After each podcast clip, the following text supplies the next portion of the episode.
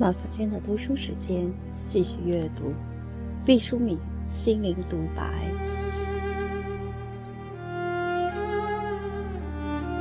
第四章：自由之路。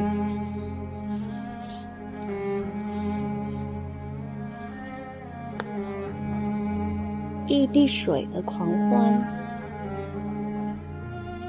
我们每个人都是井底之蛙。所不同的，只是栖息的这口井的直径大小而已。每个人也都是可怜的夏虫，不可语冰。于是，我们天生需要旅行。旅途中，我会想：如果我是水，要做哪里的一滴水呢？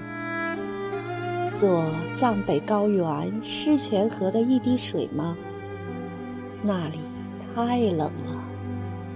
做大海中的一滴水吗？海啸闭起的时候，杀人夺命，罪孽深重。做黄河中的一滴水吗？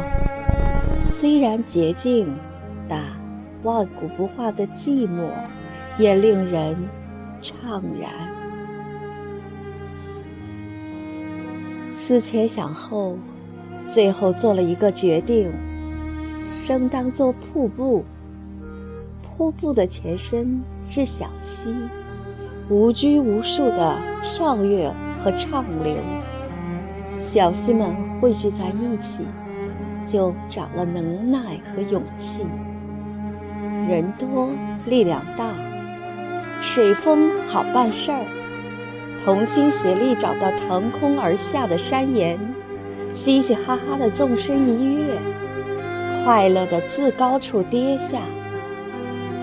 水族们拿着大鼎，叠着罗汉，倒栽葱的撞向深处，被风扯出透明的旗帜，在飞翔中快乐的撒欢。瀑布没遮拦的。降到了谷底，反倒安静了，变成了一汪小小的泉。生当作瀑布，希冀着跌宕起伏和波澜壮阔，也渴望着游弋和携手。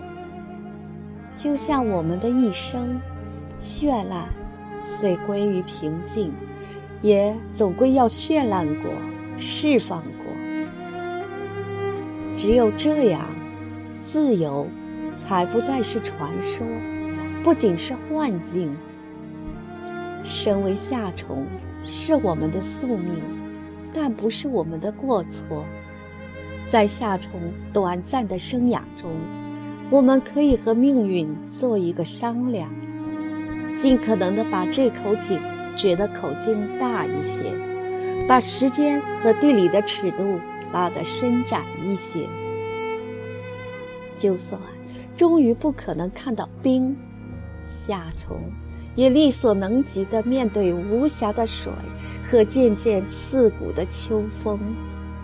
想象一下冰的透明清澈与痛彻心扉的寒冬。